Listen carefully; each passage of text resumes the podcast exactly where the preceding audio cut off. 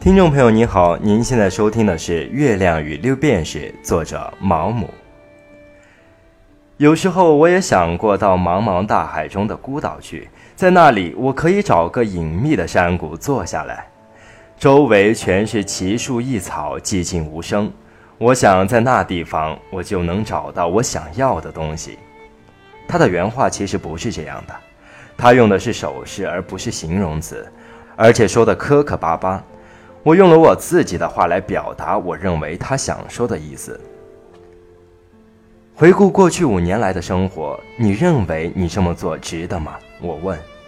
他望着我，我发现他并不明白我的意思，于是我解释了：你放弃了舒适的家和作为普通人的快乐生活，你那时候过得相当不错。你在巴黎好像非常落魄。假如时光倒流，你还会这么做吗？会的。你知道你还没有问过你孩子和妻子吗？你从来不会想起他们吗？不会。我希望你别总是说两个字。你给他们带来了那么多的痛苦，难道你从来都没有后悔过吗？他咧嘴笑起来，摇摇头。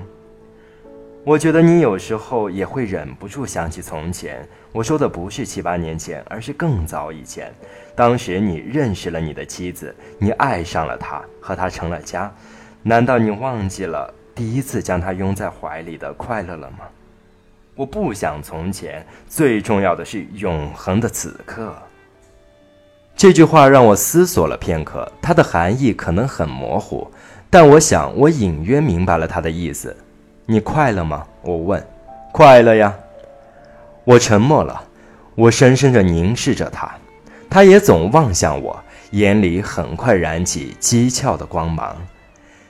你大概很鄙视我吧？没有啦，我赶紧回答。我并不鄙视毒蛇，恰恰相反，我对他的思维过程很有兴趣。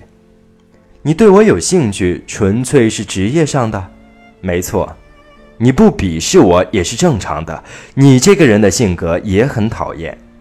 也许这正是你觉得我跟你臭味相投的原因。我反唇相讥，他露出了苦涩的笑容。但没有说话。我真希望我能够描绘出他笑起来的样子。我倒不认为他的笑容很迷人，但他笑起来脸上容光焕发，平时郁郁寡欢的表情一扫而光，取而代之的是顽劣调皮的神气。他的笑很持久，往往从眼睛开始，有时也从眼睛结束。他的笑容看上去色眯眯的，虽然不淫荡，但也不正经。让人联想起发泄兽欲之后怡然自得的登徒子，正是他这种笑容促使我问他：“你来到巴黎之后没有谈过恋爱吗？”我没空做那些无聊的事儿，生命苦短，不够时间既谈恋爱又搞艺术。你的样子看上去可不像清心寡欲的隐士，那种事情让我很恶心。天生的冲动是很让人苦恼的，对吧？我说：“你为什么要对着我傻笑？因为我不相信你。那你就是个该死的大蠢货。”我没有立刻接口，而是打量着他。你骗我有什么用呢？我说：“我不知道你想说什么。”我笑了起来。那我来告诉你，我想你有时接连几个月都想不起那件事儿。于是你说服自己，相信你已经永远摆脱它了。你为这种自由欢呼雀跃，你感到你终于翻身做了灵魂的主人。你似乎超凡脱俗，飘然游曳于星辰之间。然后突然间，你再也忍受不住，你发现原来你的双脚一直在烂泥里跋涉。于是你想破罐子破摔，索性全身躺在烂泥里。你会去找某个女人，她丑陋下贱又低俗，是那种让人欲念全消、心生厌恶的无颜女，而你却像野兽般的扑到她身上。事后你会疯狂的喝酒，直到心里燃起熊熊的怒火。他纹丝不动地盯着我看，我直视他的目光，我非常缓慢地说出下面这段话：我要告诉你一件肯定显得很奇怪的事情。